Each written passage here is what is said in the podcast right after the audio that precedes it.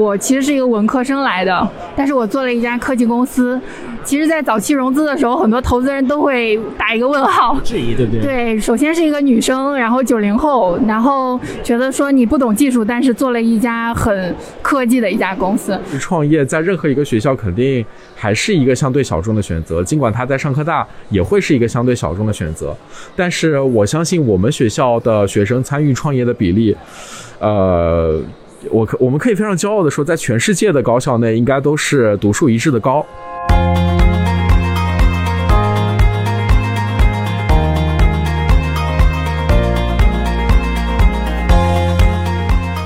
大家好，欢迎收听阔博治疗，智慧的智，聊天的聊，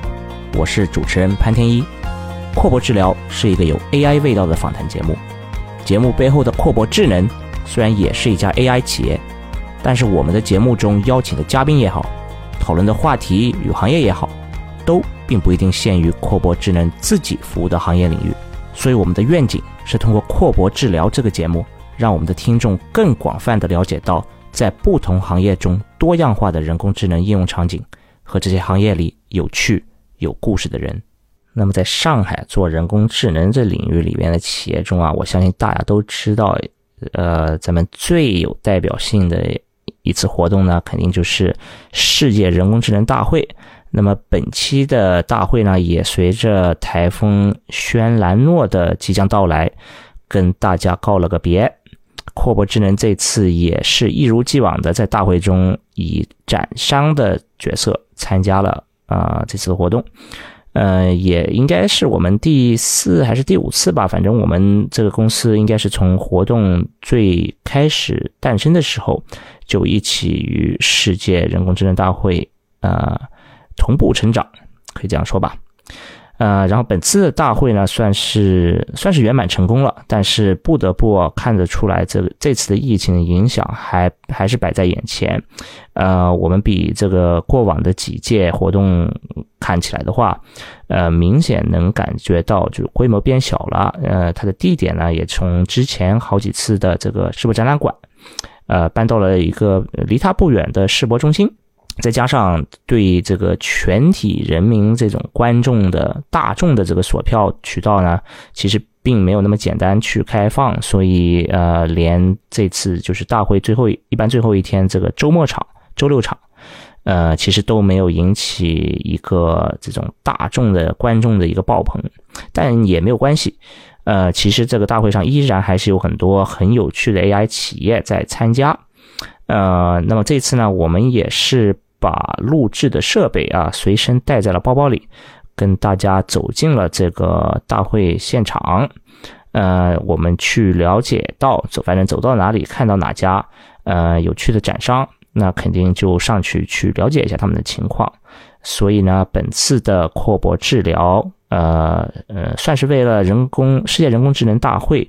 呃，特期制作了一期节目。所以这次呢，我们给大家带来了两家 AI 初创企业的一个小小的介绍。那么接下来，咱们要不就跟着我们一起进入大会的现场吧。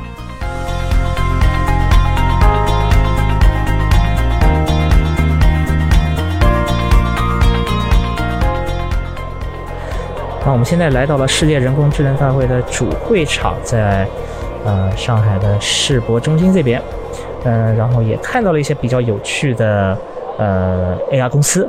呃，我现在这边是呃请了 Translate 公司的创始人兼 CEO 白霜，呃，让白霜白总来介绍一下他这里初创的一家公司到底是做什么。嗯，首先我们的名字叫 Translate，对，它是 translation，呃，跟 AI 的一个结合，所以我们是一个 AI 人机交互的语言服务云平台。那么我们所输出的这样一个解决方案，其实是可以实现比 AI 更精准，但是比人工效率更高的这样一个解决方案。对。那它就是以哪一些这种形态的呃场景可以可以帮我们去做这个嗯做这个翻译呢？嗯，嗯，像大家可以从媒介的角度去理解，比如说媒介它其实有非常多种形态，比如说文本、图文、音视频。那么在这几个大场景中，它还会生出呃无数个这种不同的需求场景。那我们其实是有一个非常核心的一个东西，叫做语言服务低代码引擎。它其实可以实现在这多种的一些媒介场景里面的一些需求的个性化的，通过我们的这个人机交互的工作流的编排，实现一个个性化的一个呃一个定制。那么这样子的话，我们就可以覆盖呃语言服务行业各种各样的一些需求场景了。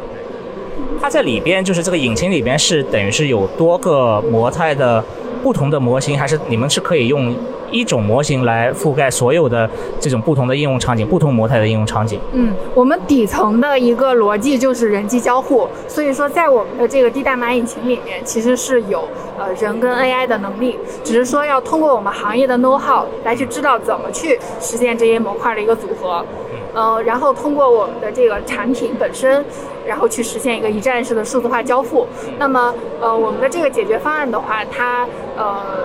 就是我们在推向市场的时候，那其实面对客户，呃，我们更多的是做 to B 的一些企业。那么它传统情况下，它就是会去找传统的翻译公司，但是在用了我们的这个系统之后，他会看到说，一个是效率的极大的提升，那么也就是帮他会降低成本。另外一方面，它本身的一个体验。呃，比如它审稿的体验，包括它的沟通方面，因为是基于云平台，所以是一站式的可视化，所以客户在体验上面，包括性价比上面，其实是会有非常大的感受。包括我们的平台是有一个叫做免费试用的一个机会的，所以客户在平台上开户，然后免费试用，包括整个过程下来，他会非常的明确的感受到我们的差异化。OK OK，呃，刚才你提到就是有一些这种人机交互的这个部分，就是不管是，呃，你这里的人应该指的是就是不光是客户的这边的人，然后你们这边是不是也有一些类似像供应商或者他们的这个人的这个呃参与？这个问题提的很好，就是我们的人机交互其实是两个维度去理解，一个是我们本身作为一家语言服务云平台。我们的人其实，在跟机器也是在做一个交互的，因为我们本身就是一个高度数字化运营的一个团队。那么里面当然当然也包括客户跟系统的交互。那另外一个方面就是你刚才说的关于我们的这些呃人才，我们把它叫做人才，也就是来自于我们的全球化人才库。我们是一个标签化的全球化人才库。那么里面有呃各种类型的，我们分为六种角色，呃包括了这个转写，也就是母语者，呃包括像像你。也可以加入我们的团队，成为一个母语者，对一些音视频的 AI 的结果进行校准。然后包括我们还有一些翻译翻译者，包括口译，包括像美工。为什么会有美工呢？他就是说，我看你们也有，比如说，呃，那个。就是一些什么画呃一些那个海报的设计的这种，可以直接去做 localization，可以做本地化。是的，嗯，像在这个海报的本地化当中，我们其实主要用到像 OCR 的技术啊，包括这个机翻，然后还有系统自动排版的功能。当然，如果说呃机器排版不是特别的好的情况之下，人工可以做介入。对，所以说我们平台其实不仅仅是呃翻译，因为我们其实集成了所有的这种一站式的呃能力。对。好的，呃，我我之前是想，就是我也了解过一些，就比较专业化的翻译的应用场景，就比如说你是一个某个，呃，你是律所啊，或者你是医疗啊，这些特殊的那个，呃，有特殊的词汇，对吧？那这里就是你们会需要这些呃人才的帮助来帮你们这个模型做更好的这个定制化，对不对？我们其实针对这种行业化客户，我们的保证它的翻译的精准度其实是有两个维度的，一个是我们的人才库，那我们的人才库刚才提到也是标签化的，那我们除了呃以它的语种去划分之外，还会它有它的这个标签，那么他们这个标签的生成其实是在我们的人才，他其实对客户提供服务的时候，他其实会呃积累越来越多的标签，比如说像呃这种金融类的客户，那么他给这个客户提供服务的时候，他可能只有一个刚开始的时候只有一个大的金融的标签，但是金融也会细分很多领域。那我们客户的这个稿件，其实我们是会解析的，解析到文本级别。那么我们会用这个呃语义分析，会把里面的标签提取出来。这样子的话呢，其实可以反向打到我们的人才标签上。所以说他们的标签会越来越呃这个精确，那么我们的匹配也会越来越精确。这是第一个维度。那么第二个维度是我们因为是人机交互，而且我们最终输出的结果是面向信达雅的。如果说是翻译的话，那就意味着说我们在过程之中会积累很多的语料。那么我们其实针对客户是有一个智能定制的板块，叫做语料库定制。也就是说，我们在服务这个客户的过程之中，我们的系统会持续的输出这些语料，翻译记忆库、语料库，然后再进一步的迭代，针对这个客户实现它的一个更精准的一个 AI 结果的输出。我们稍微转向一下话题吧，就是，呃，刚才就是我跟我我从你们这边的同另外一个同事也了解到，就是公司其实还是一个初创的状态，而且，呃，也才就两年多，是吧？对我们是二零二零年的三月份才成立这家公司，但是呢，其实呃，我个人的创业路已经三年左右了，嗯，是因为我的第一个项目当时其实是转型成为了现在的这个项目。我第一个创业项目是在做一个呃国际职业教育平台，那就需要大量的音视频呃做本地化，所以我们自己有这个需求，所以开开发了一个系统自己用，然后后面的话呢就发现说哇这套系统太好用了，然后证明了 AI 人机交互的一个高高效。率，所以我们就一步一步的迭代，找到了我们现在的商业模式。确实，很多时候就是为了解决一个自己的问题，呃，开发的一些工具啊什么的，对，后面会感觉哦，这个东西真的是可以变成，就是 就是可以服务大家的，然后它就出现了一个更更高的一个商业价值，而且通过这个创业的话。你是可以把这个价值再体现出来。是的，嗯，包括像我们自己也是自己产品的用户，比如说我们找到了现在一个比较成熟的商业模式，我们现在也在做日本市场，所以你看我们的自己的 PPT 也是用我们的系统翻的，所以我们在每一个过程之中其实都在跟用户共创，我们自己也在，所以我们做出的产品才能够。真正的切中客户的一个需求。那我们到现在两年半，然后年初的时候拿了一吨一轮天使嘛。我们现在的阶段就是开始做市场，我们希望能够让更多的客户知道我们的创新解决方案。那你在这就是几年的这个创业道路中的话，有没有对这个行业的一个更呃深挖的了解？可以帮我们分享一下这个就是翻译或者本地化的行业到底是个什么样子的？呃，什么样子的行业？这个产品在这个行业中可以有什么样子的一些潜在吧？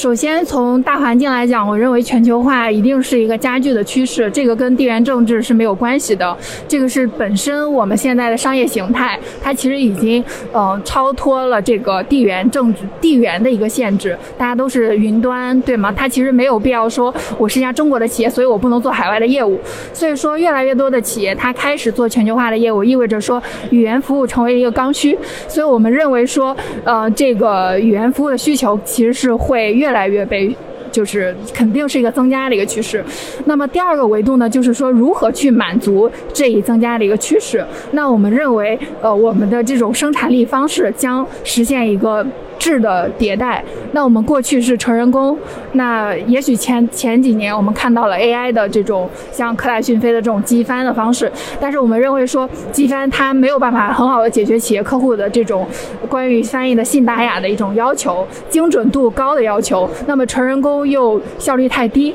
所以说呢，我们认为人机交互将是一个不可逆的趋势。嗯，我觉得不仅仅是在语言服务行业，我觉得各行各业未来都应该是人机交互，人跟 AI 相互。赋能，对我刚才就是也跟你的同事反馈了一下，就是我一一开始走过你们的这个这个展展台的时候，我还看看起来认为就是这是一一家国际的公司，然后它的中国分部来了，就是你们非常注重设计，呃，因为我们是一个音频节目，所以让我来用呃呃就是语文来描述一下你们的这这里那个。呃，展台上的各种 swag 是什么样子？就比如说你们的 T 恤啊，你们的包包或者呃那个杯或者甚至口罩上面都是有，就是不光是有公司的那个 logo 的一个呃一，因为公司的 logo 本身就是 trans 和 AI 嘛，是它从两个部分形成的。那你你们把这个 logo 的这个呃就是它的一个呃牌面改成了某一个产品类型的一个直接一个翻译，就比如说 T 恤上面。Transfer 那个部分就写的是 T-shirt，然后 AI 的那个部分改成了 T 恤，就是中文的 T 恤，对。然后就等于是很直观的嗯。把自己的公司是什么，又把公司做什么结合到一起，然后这种设计理念，嗯我发现就是在你们所有的，不管是线上的平台也好，还是你们的这里的呃展台展台的这个产品，还有你们的各种宣传文件，所以我就想，就是哎，这个公司还是真的是肯定是，如果它真的是中国公司的话，那就是以出海为目标的，嗯。对吧？这是你们的一个现在想做的。呃，是的，我们本身也是一家出海的公司。刚才提到了，我们也在做日本市场，所以我我们从 day one 开始就立下了这个目标。虽然我们是一家中国原生的公司，但是我们要做全球化的业务。那么与此同时，我们又是在赋能所有全球化的企业，所以我觉得这是一脉相承的事情。那我们在这个过程之中，嗯、可以自我实现，说我们做一家全球化的公司，也知道如何更好的服务全球化的客户。那值得一提的是，我们的这个设计其实是我们乌克兰的这个设计团队设计的。那为什么找他们呢？其实就是我们希望有一个国际的审美，对。嗯，对他们也是在战争中给我们完成的这个设计，也是相当有意义的。对，非常不容易。对我我们的行业里边也有一些就是客户自己的这个呃供应商，其实也是在在乌克兰，就是我们这种数据方面的，然后就是也会时刻的去给他们发一些消息，去去关注一下他们是的，是的，现在怎么样了。对我们见我们见证了他们的这一个过程，还是挺不容易的。对，嗯。那那说到一个你自己的这个个人的这种。算是也是算是战争经历吧，因为创业创业是个非常呃艰苦的一个一个过程，所以就是你刚才提到了你有呃大概有三年的这个创业的这个之路，你自己的背景是什么？然后你是怎么就是通过不管是你的背景还是什么机缘巧合，想到了去往做一个呃以 AI 呃赋能的或者 AI 驱动的一个这种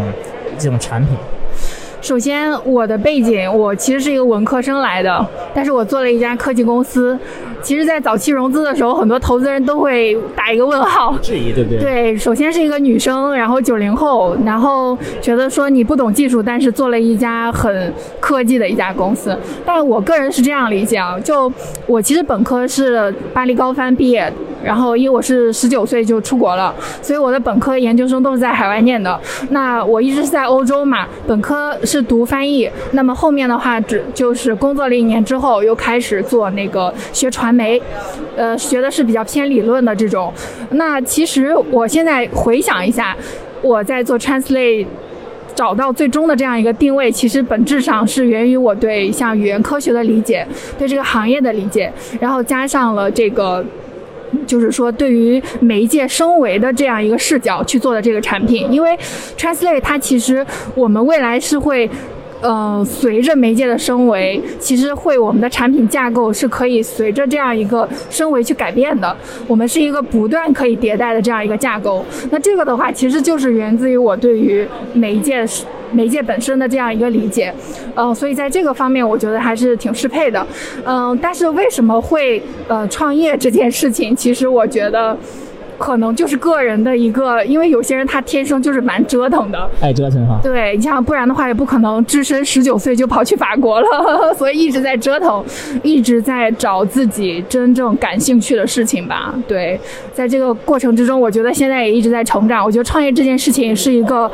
能够实现快速个人成长的一件事情，且不说它能否最终达到。世俗的人所说的那种成功吧，但是这个过程本身是非常可贵的。然后我觉得这一路上，其实我也是很幸运的，因为比如说早期我们是在这个亚马逊的这个孵化器，啊、我们是免房租，然后还有很多的这种云资源的支持。然后到后面，然后也遇到了早期的投资人，所以说小伙伴们呢也都是非常志同道合的。所以我觉得这些所有的因素都能够就是引领我们走到今天吧，也不是偶然，对。那希望您在这个道路上能继续持续走下去，找到自己。谢谢，谢谢，谢谢你们。那么，虽然刚才说到本次的世界人工智能大会的规模变小了，但它其实是从某种意义上讲，呃，只是变了一个形态。呃，其实往年啊，比如说在这个主会场以外，还会有一个这个呃徐汇西岸的一个分会场啊，大家好像呃都可以记得到有这有这个活动。呃，那么今年这种各种分会场的这个数量啊，可可以很直观的见到，就是它在逐渐的增长。除了这个徐汇的分场以外啊，呃，今年还有个浦东浦东张江的一个分呃分会场。啊，还有香港啊，还有其他不少的这种国外的地点，也多多少少这个跟世界人工智能大会有关的一些活动。那我们现在就就把话讲回到这个张江的分会场啊，因为这也是我第一次去参加的一个一个地点。呃，我们现在在世界人工智能大会的浦东张江分会场，呃，这里也是一个活动的。呃，一个展览馆。那么这里主要的展商是来自一些 VR、AR。呃，这方面的呃行业，但是我们在这里呃也碰到了一些比较有趣的应用场景。我们节目之前也做过关于 AI 艺术啊、AI 设计方面的呃几期节目啊。然后这里我们碰到的呃一个跟上科大，这里是张江本地的这个一个学校，上海科技大学呃联合出来的，或者他们出来的一个呃毕业生创始的一家小企业，叫 Tiamat，呃。然后我这边是他的联合创始人姚雨清，呃，我们来问一下他几个问题。要不我们来让呃这里的呃展商来做一个自我介绍吧。呃，好，我是上科大的毕业生，呃，然后我也是 Tiamat 人工智能艺术项目的联合创始人。然后今天我们来到了这个世界人工智能大会呢，其实就是想展示一下我们的这个呃多模态的人工智能艺术生成的一个工具。然后大家也可以在我们这儿看到，呃，我们的系统当中，呃，输入一句话就能够生成一张非常精美的图片，嗯，但事实上，其实现在这个东西也相对来说不是那么的稀奇了，就是我们也可以看到国内外都有一些，呃，不一样的工具有在尝试做这个东西，但是呃，我们一个是希望首先。我们的产品是一个完成度比较高的产品，我们的产品是一个可以实际有落地应用场景的这么一个产品，是真正意义上能够帮助到啊，比如说像插画师啊、设计师啊，他们去呃实际应用的这么一个产品。对，然后大家可以看到，在我们这里有有有一些呃呃有一些生成过程的演示，也有一些这个呃图片相关的一些演示。呃，我们团队最主要其实都是以上海科技大学的学生为主，呃，或者说是以上海科技大学的毕业生为主。然后我们也是拿到了学校里面的一些比较好的创业的支持。然后我们学校的话，最主要，呃，最主要的一个特色，其实就是在呃科研成果转化以及在扶持学生创业这一方面是做的比较好的，像。其实今天在这个世界人工智能大会的这个张江分会场，我们看到有，呃，许多家企业是和上科大相关的，都是我们比较成功的一个呃科研成果的一个落地转化。对，呃，我自己也是住在张江嘛，所以这对上上上科大也是 有一点了了解的，然后也算是一个就是这边的一个地标性的一个一个校园吧，就是呃一个学校。那您在这里就是。我好奇问，就是你是你是学什么？呃，在上科大是有什么样的学习背景？然后后面就走到这个这种，呃，服务艺术的一个一个应用场景。哦，我们我呃，我在上科大是我是上科大的的二零二一届的本科毕业生，然后我在上科大四年，最主要学的就是计算机科学与技术。然后我们学校最主要比较呃，在 CS 这一个专业领域下面比较有特色的方向，可能就是像计算机视觉和图形学的这些方向。所以我们其实本身在校内，不管是上课也好，还是在呃一些科研的方向上也好，其实和我们实际的项目的确是相当有关系的。然后包括我们之前一块儿的呃呃几个联合创始人，大家都对于呃图像生成有一些。自己的见解和和了解，然后包括大家也经常会去在一些相关的开源社区里面去，呃，找一些比较有意思的东西，然后呃，包括我们的这个呃另外一位联合创始人，他曾经也是呃学了十多年的美术，有一定的美术生的功底，所以他其实也能够帮助我们在呃，不管是图像生成后的一些审美上面的一些选择上啊，都会有一些比较好的帮助。这样，我刚刚还想问，就是什什么会让你们就是往这个方向的应用去去偏向？就是我本来还想猜测，就是是不是你们就有有这种艺术方面的呃一些背景的人？那你刚才也也透露了，就其实是 对对对，你你们的团队就算是一个，就是你如果代表一个呃比较纯科技的，然后他是又有一个艺术的背景的话，就是一个艺术加科技的这个呃这个结合吧，对不对？嗯对对对对对，团队里边还有其他，因为可能就不仅是你们几个人吧，就是还有其他各方面的这个一些专家嘛，就是他怎么结合过来？呃，其他的话，我们可能像呃，我们团队里面也有来自 MIT 的呃，做机器学习相关的一些比较专业的一些呃呃比较专业的一些人士，然后也有来自呃伦敦艺术大学的一些团队，他们其实也帮帮助我们做一些呃，就是我们的这个艺术品生成之后的一些呃审美上面的比较啊之类的，就是评测啊之类的一些工作。所以这还不不仅是呃纯上科大的一个呃一个团队，它其实是有跨界不同的呃不同的区域，也有不同的领域的这个高校。哎，对的，对的，是这样的，是这样的。那就是这种呃学生出来创业，呃这种现象，它在上科大是比较普遍的吗？是学校鼓励呃你们学生出来以后去创业啊，还是加入企业啊？就是呃这种这种路线，就是你上学以后去去创业，呃这个在你看来就是肯定不是第一届出出现的这个事情。对对对，像呃，首先不管怎么样啊，就是创业在任何一个学校肯定还是一个相对小众的选择，尽管他在上科大也会是一个相对小众的选择，但是我相信我们学校的学生参与创业的比例，呃，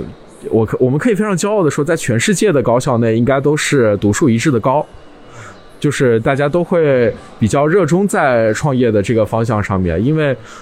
呃，首先我们学校有非常多的尖端的科研的成果，然后大家，呃，不管是在学校里面的氛围，还是老师，呃，一系列授课的途径，大家都会去带着带着学生也好，就是教授自己也会去想一些我们的这些这么好的技术能够有什么落地的场景。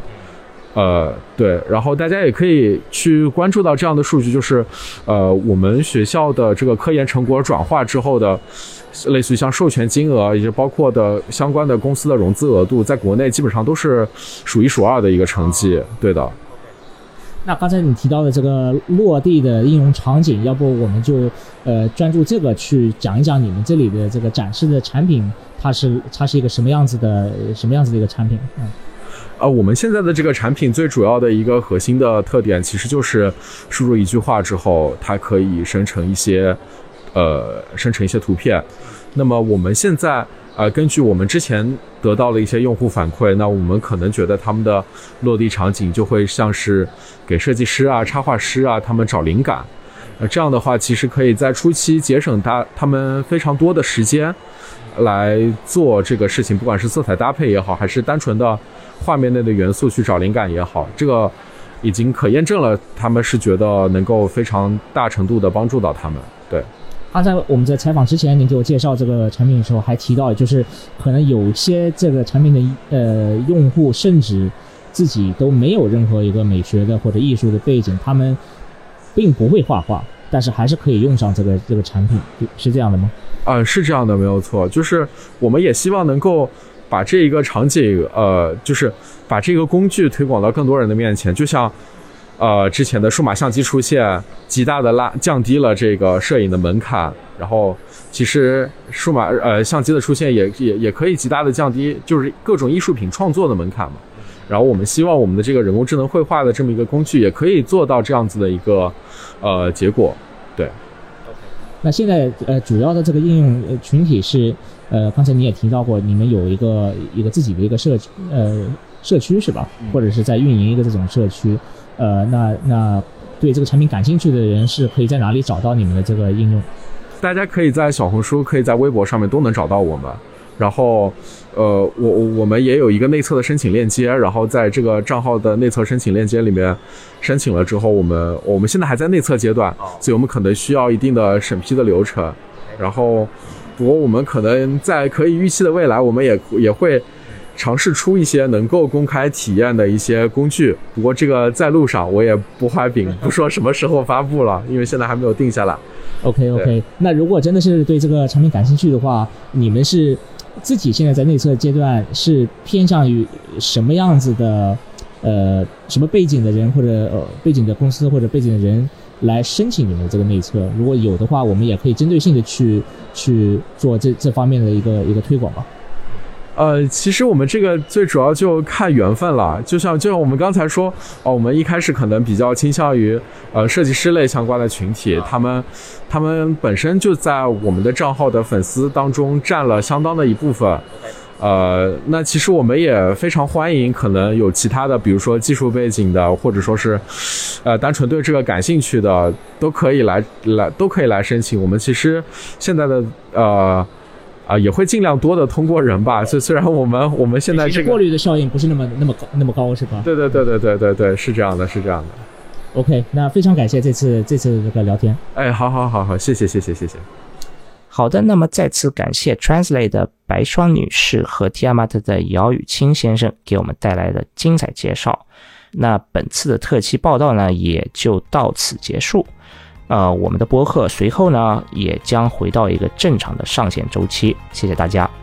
您现在收听的是阔博治疗，一个有 AI 味道的访谈节目。如果您喜欢这一期节目，请给我们留个言或点个赞。